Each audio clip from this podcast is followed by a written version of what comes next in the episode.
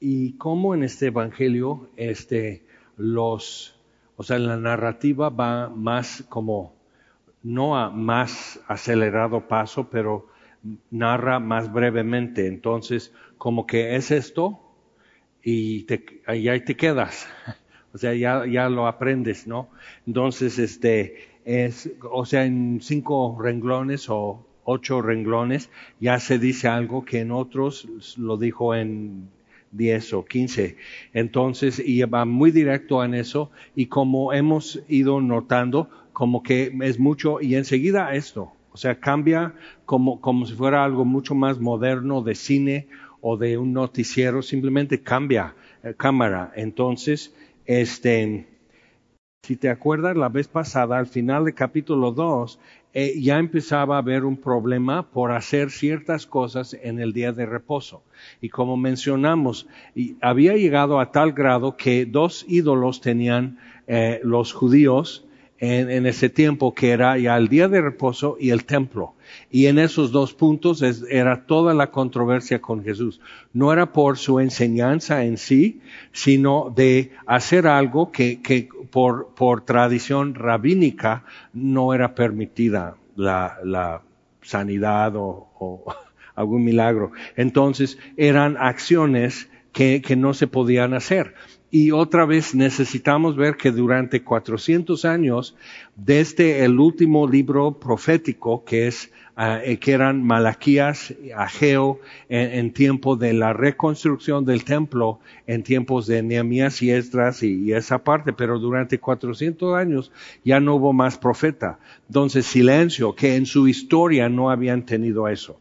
Eh, o sea, lo más este, parecido sería de que José, Jacob, todos sus, eh, los hijos de Jacob llegan a Egipto y pasan 430 años, silencio sea, no hay nada.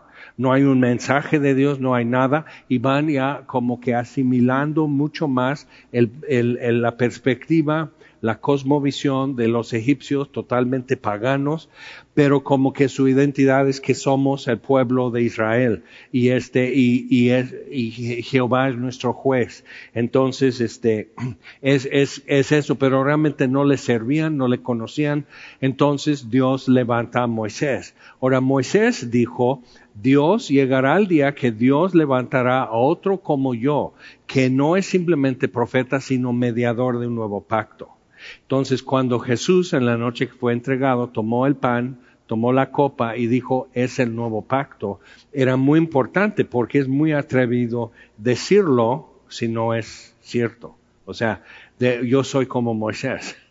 y otra vez para los judíos, pues nomás no lo haces. Entonces, Jesús está tomando esa función y ese título y todo, y lo que pasa es que lo está respaldando como vimos en capítulo 2 cuando este dice tus pecados te son perdonados al paralítico que le hicieron un hoyo en el techo y lo bajaron y, se escandalizaron. ¿Quién puede perdonar pecados sino solo Dios?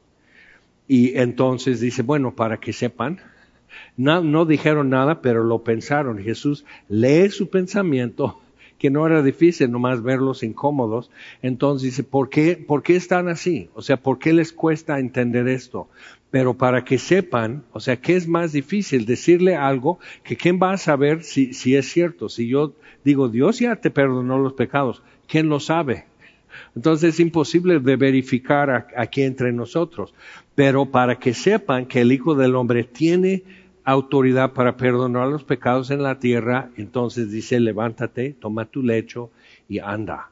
Y se levanta en medio de todos ellos y va saliendo de la casa apretada de gente. Entonces sí causó algo y dijeron, nunca hemos visto tal cosa. Y eso ya nos lleva a capítulo 3. Jesús está haciendo cosas que están fuera del perfil uh, normal de un religioso. Este, los rabinos ya eran como que la voz de Dios en el pueblo, pero esa voz era ya mezclada con tradiciones, mandamientos artificiales y demás.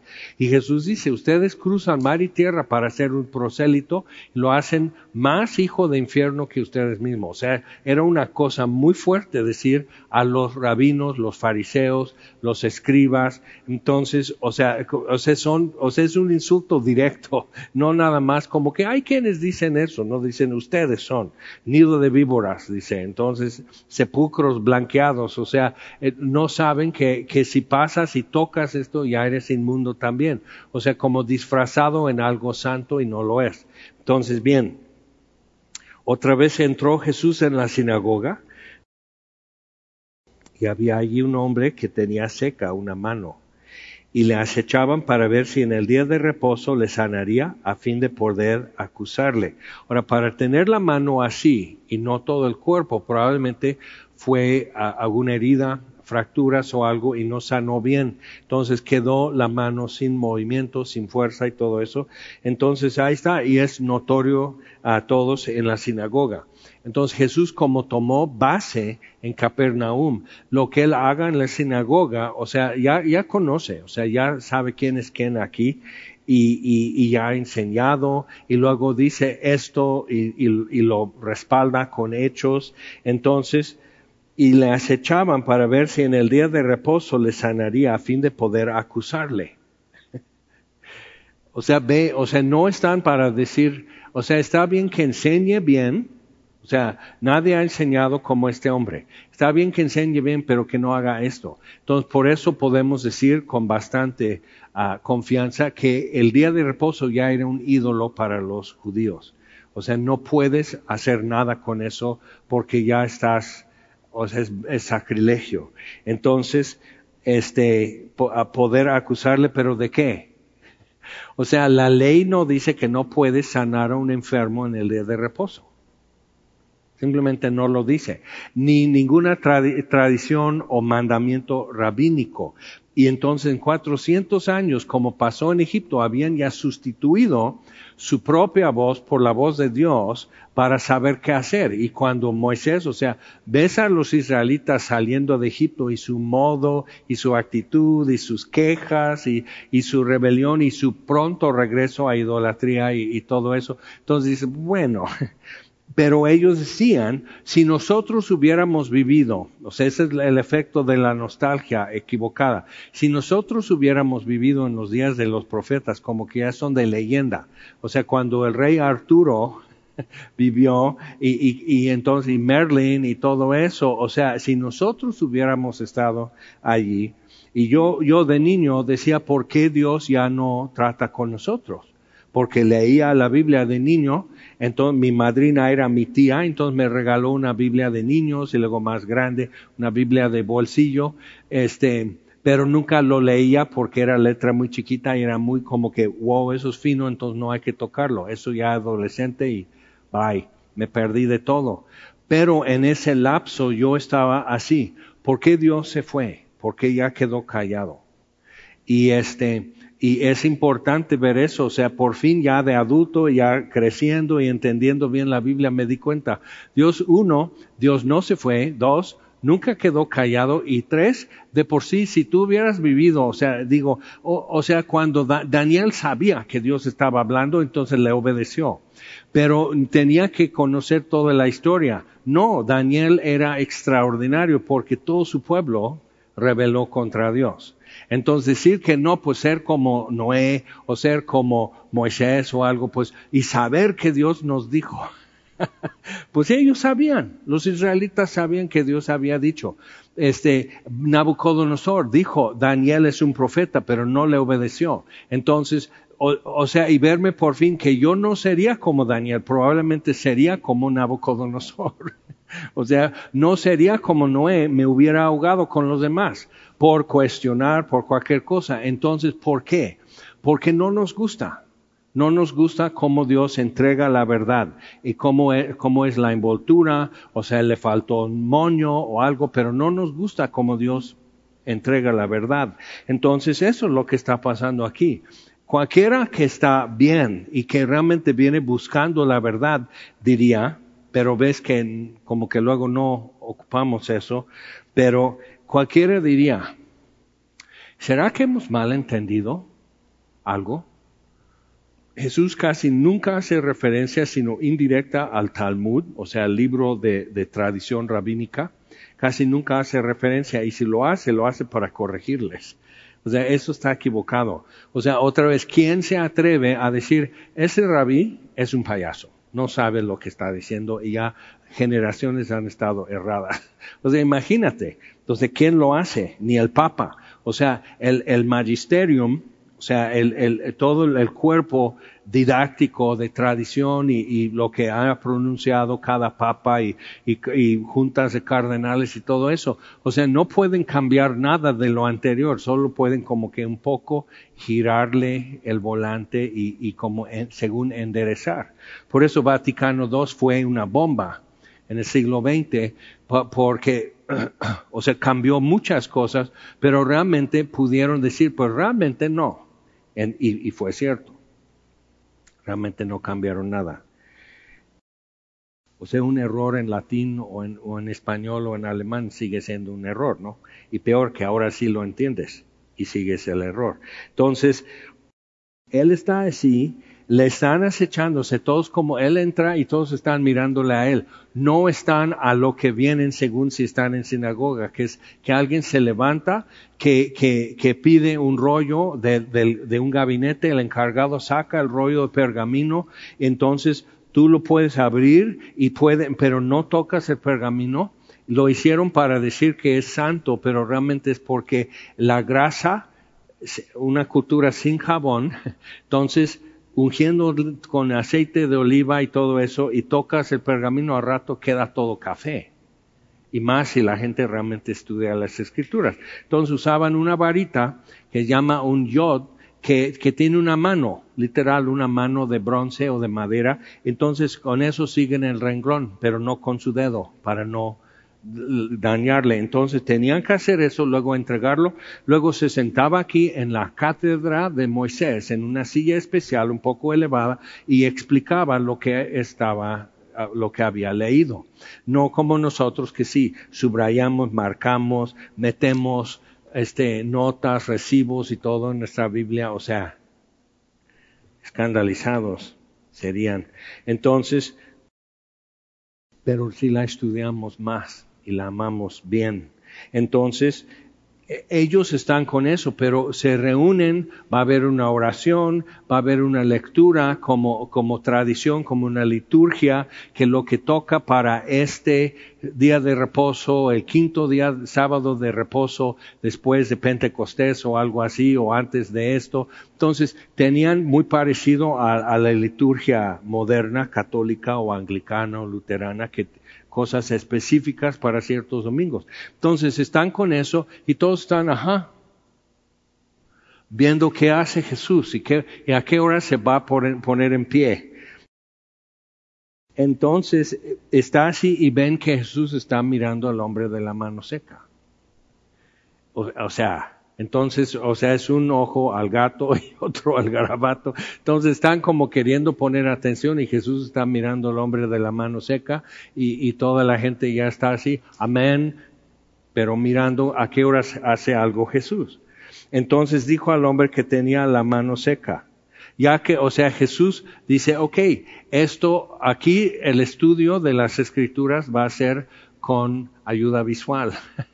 va a ser kinestética el aprendizaje. Entonces levántate y ponte en medio.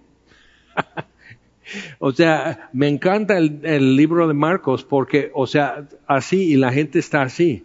Ay, que no haga eso, o sea, que lo haga así, que lo haga cuando salimos, o sea, vamos a hacer todo lo que es así la rutina y que lo haga aquí afuera en el patio o en la calle o algo así, pero no, entonces, y ves eso porque es como si alguien eh, fuera a, a, a este, grafitear un santo en una iglesia. O sea, ¿cómo? Y no puede ser. Sí, ya llevó un plumón. Y todos estarían, y el otro están, ¿cuántos dicen amén, hermanos? Y te están, y se está acercando. Ya le va a poner bigotes a San Pedro, no puede ser. O sea, estarían así y estarían hablando de eso durante semanas. Entonces imagínate lo que sucede con eso, porque es totalmente legal lo que está haciendo Jesús, conforme a las escrituras. Y él lo explica después y en muchas otras ocasiones pone el ejemplo y cita las escrituras y el mandamiento y ellos han sepultado los mandamientos con otra voz que es la tradición. Entonces, y les dijo, es lícito, es legal en los días de reposo hacer bien o hacer mal, salvar la vida o quitarla. Pero ellos callaban. Entonces mirándolos alrededor con enojo, entristecido por la dureza de sus corazones, dijo al hombre, extiende tu mano. Y él la extendió y la mano le fue restaurada sana. Bueno, entonces ya tiene un discípulo. Jesús. O sea, uno ahí dice, pues como el, como el, el que le untó lodo en los ojos, uno le hizo caso a Jesús y, y, fue, hizo lo que Jesús dijo y regresó viendo. Entonces extiende tu mano, levántate y ponte en medio. Y él está así. A ver qué me hacen por hacerle caso a Jesús. Al, al, ciego de nacimiento lo echaron fuera, lo excomulgaron, ya no podía entrar a sinagogas. Entonces lo boletinan y ya queda, o sea, como gentil. El Jesús lo encuentra en el templo, que no puede ser excluido por ley.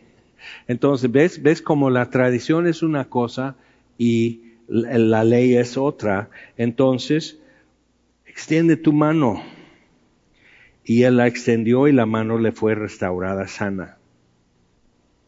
Pues él se sintió bien. Y, cuidado, porque Jesús no hizo brujería, no le tocó, no le untó algo, simplemente le extendió por oír y hacer caso a Jesús, la extendió y pudo ya abrir bien su mano y le fue restaurada. ¿Cómo sería eso? Hay mucha gente que quisiera sentir eso, como que, ay, ya me puedo enderezar, ya se quitó el, dolor cervical, ya tengo esto, ya la bola que, que tienen que operar, o sea, todo esto, ya, y simplemente, ah, ya, ya, siempre no. Entonces, y, y realmente con eso, porque estando así, él puede ir a sinagoga, pero no puede entrar en el templo porque está mal, tiene una deformación física, entonces no puede entrar al templo. Entonces, él, él ya puede levantarse, bueno, aunque ya no me hablen aquí en la sinagoga en Capernaum, puedo ir a Jerusalén y entrar en el templo y como todos, y cuando dicen, alzad vuestras manos en el santuario, siervos de Jehová, él va a decir, mis dos manos están bien y presentar mis manos. O sea, de él su vida ya fue cambiada. Entonces, y salidos los fariseos, o sea, Jesús enojado y entristecido por la dureza de sus corazones, y salidos los fariseos tomaron consejo con los herodianos contra él para destruirle. Y eso es importante porque eran enemigos los herodianos querían como alterar toda la cultura y el estilo de vida y vivir ya más en armonía con Herodes.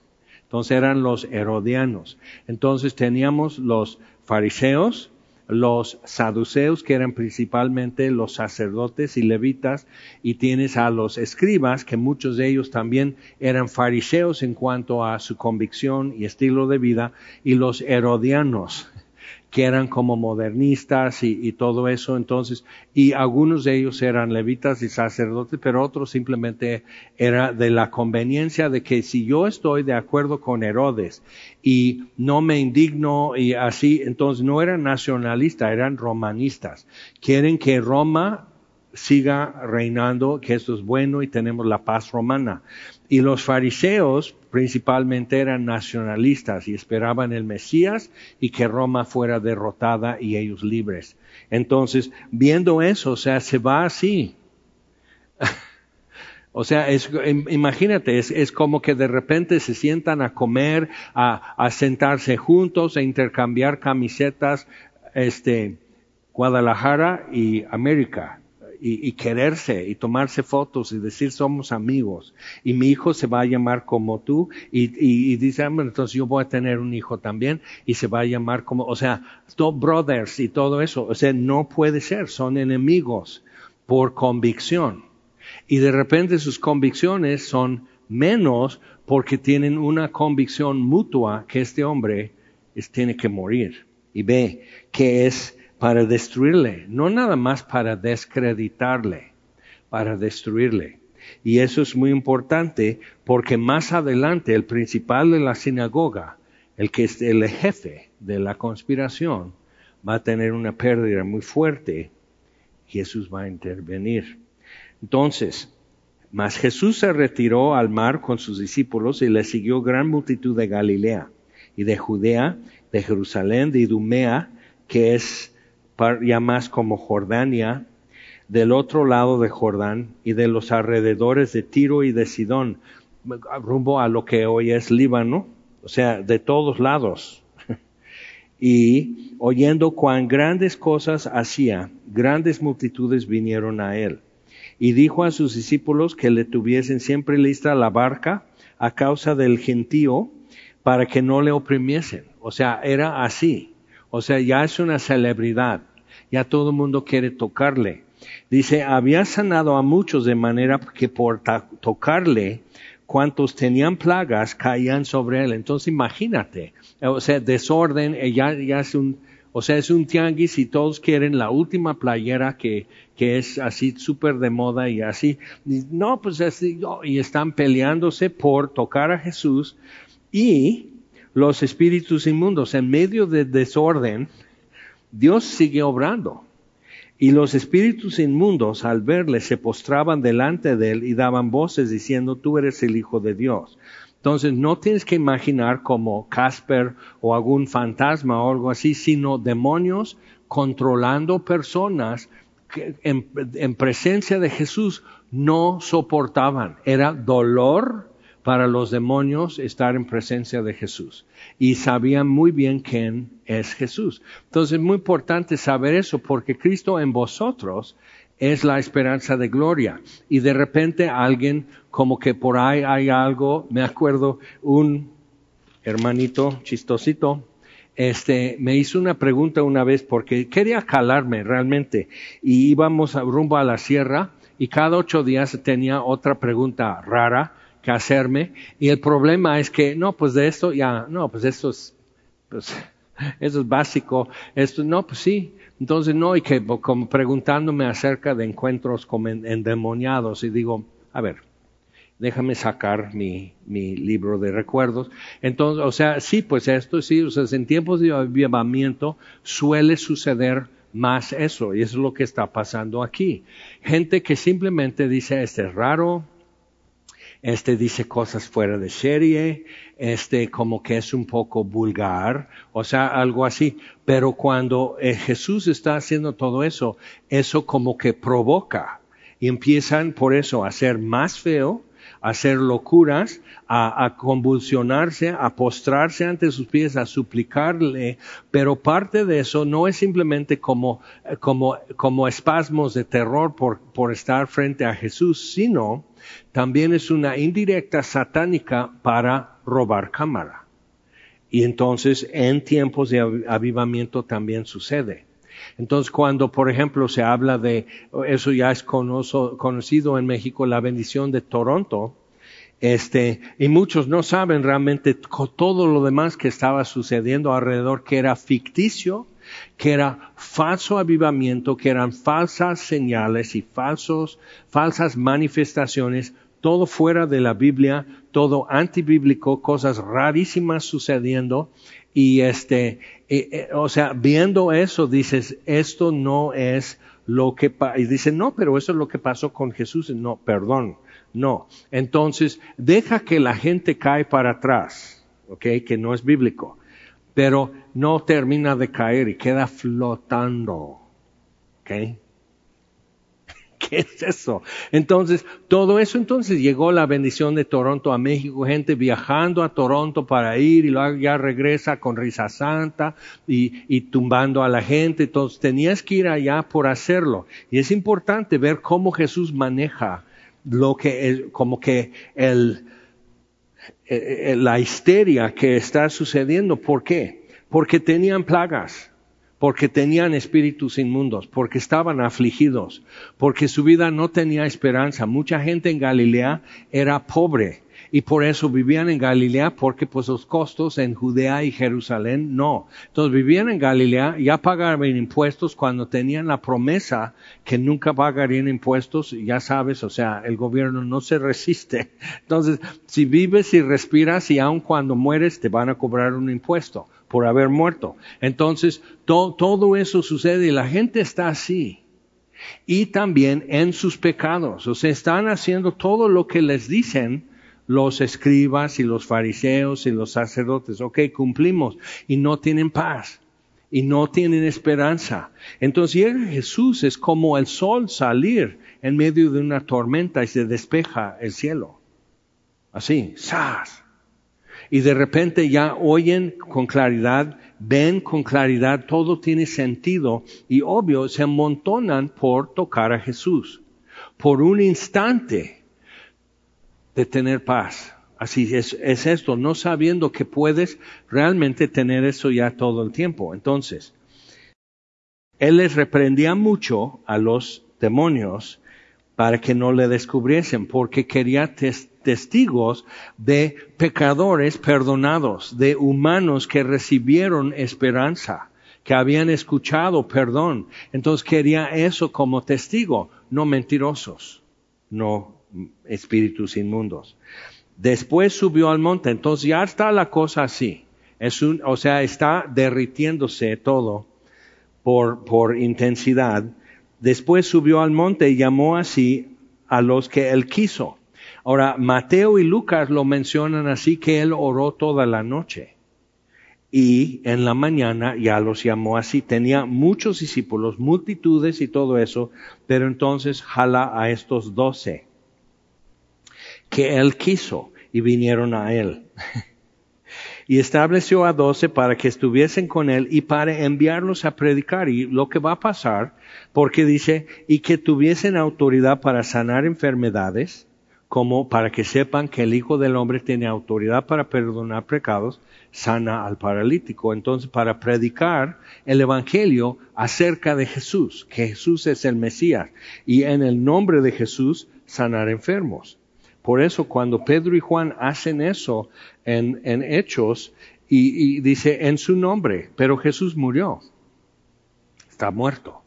Entonces, en su nombre, este hombre ha sido sanado y todo el mundo lo identificó como el limosnero de allá afuera y ya está sano y puede entrar en el templo.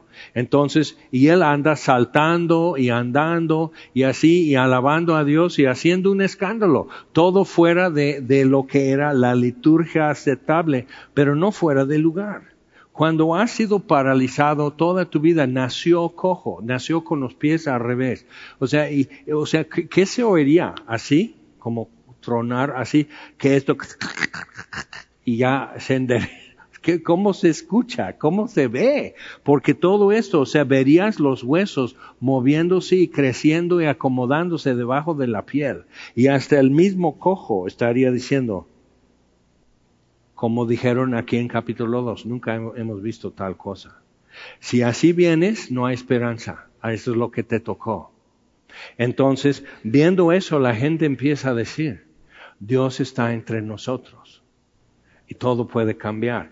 Y, y, realmente el paralelo de 400 años de silencio con los 400 años de silencio en Egipto, si hay un paralelo, porque en el aniversario de la Pascua, del Éxodo, entonces Jesús instituyó el nuevo pacto. Entonces, así ató esos dos en uno y dijo, este es el nuevo pacto, pero hay un seguimiento de redención y de salirnos como en el Éxodo. Entonces, cuando captas eso, ellos están así. Es parte de toda su historia y su tradición, salir a la libertad, por fin, y han vivido ya siglos eh, tributarios, siglos oprimidos por uno y otro imperio. Entonces, por fin, si Jesús es el Mesías, lo que viene es libertad, pero no como ellos por su tradición habían eh, formado la idea. Entonces, viendo eso, que tuviesen autoridad para sanar enfermedades y para echar fuera demonios.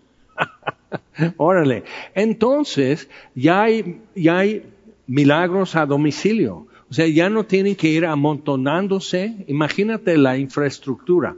O sea, amontonando multitudes en Capernaum y dejando todas las tiendas sin agua, sin huevos, sin arroz. O sea, todo eso, lo, el impacto que eso tiene en una población como Capernaum. Entonces, viendo eso, no, sino simplemente es, es el efecto del Evangelio. Ahora, cuando más adelante en capítulo 7 de Juan, en, la fiesta de tabernáculos están recordando cómo Dios sacó agua de la roca en el desierto. Entonces Jesús en el último y gran día de la fiesta, que es como la culminación de todo eso, de decir, y Él instituyó la ley y él hizo un nuevo pacto. Él se levanta y dice, si alguno tiene sed, venga a mí y beba. Y de su interior, como dice la escritura, correrán ríos de agua viva. Y está citando en el libro de Ezequiel lo que Dios le muestra al profeta que empieza a brotar agua debajo del altar en el templo. Entonces el agua sale como un chorro, sale de la puerta del templo y va a la barranca y de esa barranca por fin llega y conecta al río Jordán. Y donde llega esa agua y entre más lejos va, más ancho y más profundo, que normalmente sería al revés.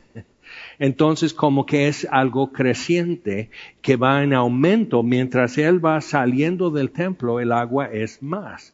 Entonces, cuando esa agua llega al mar muerto, el mar muerto empieza a tener peces y el agua queda sanada también.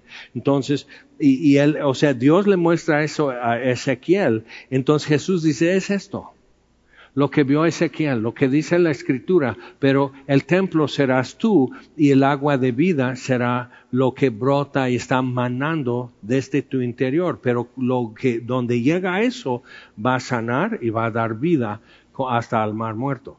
Entonces, viendo eso, o sea, a eso va Jesús, eso es lo que están proclamando. Entonces, parte del problema un poco con la serie Chosen no estoy echando tierra, pero toda producción humana va a tener una limitación. Pero parte de eso es que quieren presentar a Jesús como que muy accesible, que bueno, o sea, muy accesible. Y a los discípulos, como eran, medios torpes y, y este, pero muy ordinarios. Pero algo muy importante en eso que hay que ver, hay dos o tres detalles. O sea, el concepto es que lo hacen como muy hippie y simplemente Jesús no traería el pelo tan largo no es que sea malo o bueno o algo así, pero simplemente por la clase social que ocupa y un hombre que, que era, no era de la realeza, no tendría el, cabello así. Y si lo tuviera, lo tendría con aceite para quitar moscas y tierra y todo eso. No había champú, entonces ponían aceite al cabello para, para, como si fuera gel. Entonces, y no lo hacen como que lo hacen muy así hipiesco y digo como, como que no se arregla y digo, ¿crees que Jesús sería tan así como salvaje? Eso es más como Juan Bautista. Entonces, tenemos eso, pero otra cosa en eso es que cuando Jesús estaba entre las multitudes, sabían que Dios había puesto su dedo ahí. que Sabían eso. No era como cosa de que, este, ay, pues, ¿qué es eso? No sé, es un merolico hablando. No, o sea, como que era así. ¿Qué es esto? Y algo pasaba. Y lo que yo he visto en tiempos de avivamiento, y aun cuando no, simplemente a un amigo que hoy es pastor, un domingo su esposa fue a, la reunión de, de, su iglesia y un domingo, este, así despertó con su cruda de haber tomado todo sábado y Dios le dijo, levántate y ve a la iglesia. Así, así, así como, ándale, va y por fin escuchó y entendió, por fin. entendió. Y con todo y su cruda, o sea, como no queriendo y eso y la música, que le pueden bajar, o sea, todo eso así, y entendió y recibió a Cristo y su vida dio vuelta así. Entonces, eso es como que Jesús está diciendo, tú, sígueme. Entonces, esto sucede y tenemos que entender eso y no como, no bajarle la importancia porque es, como Jesús entre la multitud no era como si tú o yo entre la multitud. O sea, habría como mucho más como que, ¿qué está pasando con eso? ¿Ok? Entonces necesitamos ver. Jesús está enviándoles eh, a futuro, hoy todavía no, pero dice a Simón, a quien puso por sobrenombre Pedro, a Jacobo, hijo de Zebedeo, a Juan, hermano de Jacobo, Juan el apóstol, a quienes apellidó Boanerges, esto es, hijos del trueno. Entonces muchas veces tenemos como que ponen así a, Juan como que muy tiernito, que hablando así, en mi voz así, que todo muy así, que, que no altera nadie y todo eso. Él les pone hijos de trueno. En una ocasión estaban pasando por Samaria, entre Galilea y Judea, y un pueblo no les quería recibir no les querían vender nada y así. Entonces dicen, Señor, o sea, venían muy, quién sabe cómo, de andar con Jesús y ver tantos milagros y que Él es el Mesías y los samaritanos no valen la pena. Entonces dicen, ¿quieres que digamos que caiga fuego del cielo a consumir el pueblo? Estos van a predicar el Evangelio y ser mártires. No lo saben. Pero entonces eh, eh, dice hijos del trueno, y Andrés, hermano de Pedro, Felipe, Bartolomé, Mateo, Tomás, Jacobo, hijo de Alfeo, Tadeo, el, otro Judas, Simón el cananista, y Judas Iscariote, que, que el que le entregó, y vinieron a casa. Es importante ver eso, que después de orar toda la noche Jesús seleccionó a Judas Iscariote, no por error no hubo una falla. Entonces él, sabía, Judas me va a entregar. Y nadie sabía que Judas le iba a entregar, ni Judas en un principio. Pero Jesús lo sabía y nadie pudo detectar un modo diferente eh, con, con Judas de parte de Jesús. Entonces se agolpó de nuevo la gente, de modo que ellos ni aún podían comer pan. Cuando lo oyeron los suyos, la familia de Jesús, vinieron para prenderle porque decían está fuera de sí. O sea, ya, ya, está tocado. Y el problema con eso es que sus hermanos no creían en él. Y, y, pero vemos, o sea, en una parte están tu, tu madre y tus hermanos están aquí afuera y te hablan. O sea, que tienes que así decir, ahorita vengo, o sea, tomar la llamada y dice, ¿quiénes son mis hermanos, mis hermanas y mi madre? este, los que oyen la palabra de Dios y la hacen, que ellos no, no lo estaban haciendo. Tenían que estar ahí escuchando y no viniendo a interrumpir. Entonces, este, está fuera de sí. Entonces la cosa estaba muy intensa y muy, muy acelerada y su familia dice esto no puede ser. Y, y, también, o sea, ya no podían descansar porque dice, y Jesús, a ver María, y Jesús cuando era niño y se acababa la leche, él como que multiplicaba la leche o, o ya no alcanzaban las tortillas, entonces Jesús multiplicaba las tortillas. O sea, preguntas ociosas realmente. O sea, pero imagínate, y a ver, este, María, eh, eh, ¿estás de acuerdo? Que Él no respeta el día de reposo. O sea, el problema es que ya les estaba salpicando el enojo de, de, de, los jefes religiosos, ya estaba afectándoles. Entonces, pero los escribas que habían venido de Jerusalén decían que tenía a Belcebú y que por el príncipe de los demonios echaba fuera de los demonios. Entonces, cuando empezó, si, si cuando ya se pueda ver la eh, Jesus Revolution, este, que es acerca de ese avivamiento que empezó pues, como en 69, duró más de una década el, el, el, punch, pero los frutos sí, sí quedan todavía hoy, pues yo soy uno. Entonces, eh, viendo eso, algo que pasó, porque entonces los hippies y todo, pues llegan a, Jesús y, y, no cortan, ni siquiera hacen menos larga su barba. Entonces traían su barba así, su cabello así, sandalias tenían eso, todavía llegaban a las reuniones con flores pintadas en, o sea, la película no muestra todo. Entonces era muy raro. Entonces, la primera bautista de Downey, California, ahí van mis abuelos. Y entonces abrieron una Calvary Chapel en Downey. O sea, estaba haciendo así la cosa. Entonces, ya era una bodega. Entonces, imagínate que empiezan con algo así. Pero en lugar de dejar todo eso gris y hacia Morelos y, así todo, a todos lados, pintura así de todo color y psicodélico y así flor, o sea, del estilo de, de la época. Todo adornado así y en letra muy grande, Jesús vive.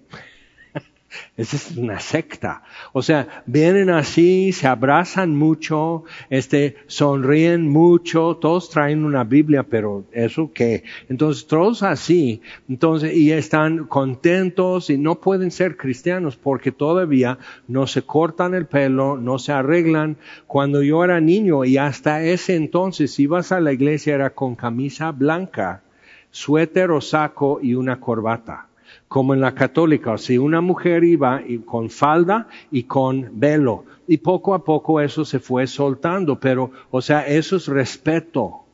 Entonces, pues los hippies no sabían, no sabían respetar. Entonces simplemente era así. Ya, habían perdido todo como que modales y demás, pero tenían sed y se sentaban horas en el piso para escuchar la enseñanza de la palabra. Y es interesante porque diezmó la primera bautista. Todos los jóvenes se fueron para allá. Los matrimonios jóvenes se fueron para allá. Entonces, eh, eh, causó una impresión negativa y mis abuelos al saber que este que ya no van a ir a, ir a, esta iglesia donde vivían mis papás, no, estamos en Calvary Chapel. ¿Qué? O sea, eso es malo, eso es una secta, eso es algo raro. Entonces, así, pero en el transcurso de los años empezaron a, juntar sus jóvenes y enviarlos cada lunes a Calvary Chapel porque tenían música y evangelismo y los mandaban de regreso a su iglesia. No estaban acaparando ovejas. O sea, los devolvían a su iglesia. Entonces, durante años ya seguían mandando camiones llenos de jóvenes para que los evangelicen porque los devuelven ya evangelizados. Pero viendo eso tenemos que pensar, bueno, ¿y eso qué quiere decir? Que no era una secta, que si era válido, que hasta bautistas le pudieron ya dar el visto bueno. Entonces, viendo eso, cómo, afectó y cómo pasó con eso. Y ahora, los mismos bautistas, no los vas a ver así con, con mezclilla en domingo o algo así, pero de repente con dockers, de repente sin saco, sin corbata, todo eso es también un efecto de algo que sí impactó la cultura. Y lo que necesitamos ver con esto en el Evangelio de Marcos, así como Mateo, Lucas y Juan, algo impactó la cultura. La gente empezó a pensar diferente, hablar diferente, vivir diferente y no era simplemente una nueva religión o una nueva eh, secta o algo así, o también una moda, porque deja algo que es permanente. O sea que realmente eso ya alteró cómo tú ves el mundo, cómo te ves en este mundo y cómo vas a vivir en el mundo. Sí, lo alteró. Entonces, viendo todo eso, tenemos que pensar, están diciendo, él está loco. Llegan los escribas de primero bautista de Downey, por decir, o sea, llegan y dicen, pues es por el príncipe de los demonios que lo hace. O sea, no más abriendo su boca para opinar. Pero entonces, en lugar de enojarte, porque alguien podría decir, cuando llegamos aquí en 2005, decían que Semilla Cuernavaca era el basurero de todas las iglesias, donde eh, echaban los desechos de todas las iglesias. Y digo, es un poco fuerte, ¿no? Y los que un poco más, como un poco más swing, decían, es la prepa abierta de la iglesia. y, o sea, y Héctor me dijo, dicen eso, ¿tú crees? Digo, bueno, fíjate que la prepa abierta está ligada con UNAM. O sea, es muy completo y nadie lo puede hacer sin asesoría. Entonces, va, vamos a hacer la prepa abierta aquí de, ligado así a, lo que sigue, o sea, y, y, realmente ser personas como egresados de UNAM que impactan y que cambian y que construyen y hacen cosas que permanecen como egresados de UNAM, ¿no? Entonces sí, es la prepa abierta. ¿Y qué tal? Y éramos muy mal vistos por muchas iglesias porque al parecer algunos venían y tienes que venir a Semilla conmigo, es muy padre. Entonces yo empecé a decir, realmente no nos interesan que vengan de otra iglesia mucho. Si necesitas, bienvenido, pero realmente no estamos como echando redes, ni anzuelo, ni, ni, poniendo, ni dejando así maíz para los venados. O sea, no nos interesa estamos predicando a Cristo crucificado, estamos exponiendo la palabra y algo ha, ido cambiando en estos años eh, en cuanto a la actitud de parte de otros pastores y otras iglesias, sin ir a, pedir disculpas o ganar amigos o algo así, simplemente no venimos a eso. Entonces hay confianza, pero lo que tenemos que ver más allá de eso es, eh, ¿va a dejar un fruto que permanece? O simplemente tenemos un estilo, nada más. O, es algo informado por la palabra de Dios y eso porque la palabra va a dejar un fruto que permanece. Y eso es lo que siempre tenemos que tener en mente cuando lanzamos un proyecto, un alcance, un nuevo discipulado que vamos a dar en cualquier día en la semana. O sea, ¿y esto para qué lo estamos haciendo? ¿Con qué fin? Para que Cristo sea proclamado, predicando Cristo crucificado y la palabra sea expositivamente enseñada y también que lleguen a conocer quién es Jesús, que, en verdad puedan conocerlo. Y eso va a dejar un fruto. Entonces, pero mientras va a haber opiniones, ¿ok? De todo tipo, hasta de familia. Y habiéndolos llamado, a los escribas, imagínate, por andar así, diciendo, les llama y les decía en parábolas, ¿cómo puede Satanás echar fuera a Satanás? Si un reino está dividido contra sí mismo, tal reino no puede permanecer. Y si una casa está dividida contra sí misma, tal casa no puede permanecer. Y si Satanás se levanta contra sí mismo y se divide, no puede permanecer, sino que ha llegado su fin. Ninguno puede entrar en la casa de un hombre fuerte y saquear sus bienes si antes no le ata y entonces podrá saquear su casa. Entonces, si esto es Belcebú que está echando fuera demonios, porque ellos no lo podían hacer. Entonces, si es Belcebú, él mismo se está dando el tiro. O sea, no tiene sentido eso. O sea, es muy sensato lo que dice Jesús. Entonces, y es más, lo que estamos haciendo es saquear la casa del hombre fuerte. Estamos atando y, tomando los bienes de alguien. Entonces Jesús pone, ok, ¿quieren verme como el, el bandido aquí? Sí, pero estamos atando al hombre fuerte y sacando y, quitándole lo que tiene en su poder. Entonces, pero otra vez ellos no estaban mirando a la persona afligida por un demonio, como alguien a quien ayudar, sino mucho era demostrar su propia justicia. Entonces simplemente es un anónimo, no es una persona importante. Yo soy la persona importante. Entonces cuidado con eso. Cuando lo ves, pide tu Uber y mejor vete a otro lado porque ahí no está. De cierto os digo que todos los pecados serán perdonados a los hijos de los hombres y las blasfemias cualesquiera que sean, pero cualquiera que blasfeme contra el Espíritu Santo no tiene jamás perdón, sino que es reo de juicio eterno, porque ellos habían dicho tiene espíritu inmundo. Entonces, muy fuerte lo que dice Jesús y es común que alguien, sobre todo un nuevo creyente, venga y diga, creo que cometí el pecado imperdonable, pastor. Mira, número uno, si eso te preocupa, no lo has hecho. O sea, si, si te es como causa de, miedo o, tormenta, no sé, no sé, creo que, o sea, lo que tú tienes que hacer es estudiar la palabra de Dios y conocer realmente y caminar con Él. Pero entonces, porque el Espíritu, dice Jesús, no viene a hablar de sí mismo, sino de Él. Entonces, todo lo que hace Jesús es para hablar del Padre. Entonces, cuando dicen es Belcebú, uff, sí está fuerte porque queda muy claro. Jesús acaba de enseñar de las Escrituras y luego sana a una persona. O sea, eso no es una contradicción entonces están atribuyendo a su exposición de las escrituras algo demoníaco, algo satánico. Entonces es muy fuerte. Dice, eso no tiene perdón, porque si, si, Dios no te puede decir nada, ya estás más allá. ¿Ok? Entonces es muy fuerte. Ahora lo vamos a dejar ahí, pero, o sea, vemos, o sea, apenas estamos en Marcos 3, ya lo quieren matar, le quieren destruir, ya están así. O sea, y Jesús simplemente dice, a ver, vengan ustedes. Y delante de todos les truena.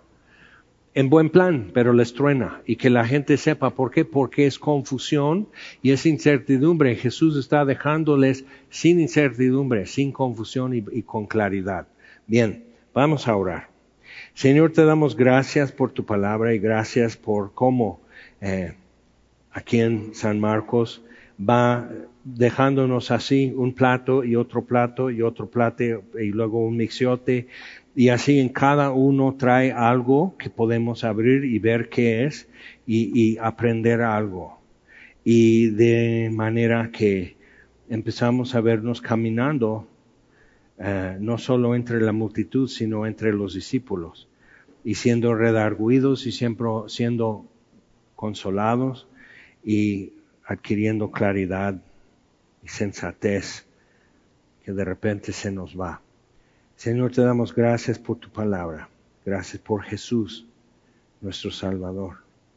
Gracias, Señor, por lo que podemos hacer tan abiertamente aquí en Semilla, estudiando, cantando, orando, sin miedo, sin preocupación. Te damos gracias, muchas por eso, Señor, sabemos lo que representa. Y danos también entonces, Señor, puertas abiertas para hacer más de, estas cosas, para, para llegar más lejos, para poder hacerlo mejor en cualquier lugar, Señor. Y te lo pedimos en el nombre de Jesús. Amén. Bien, Señor nos bendiga.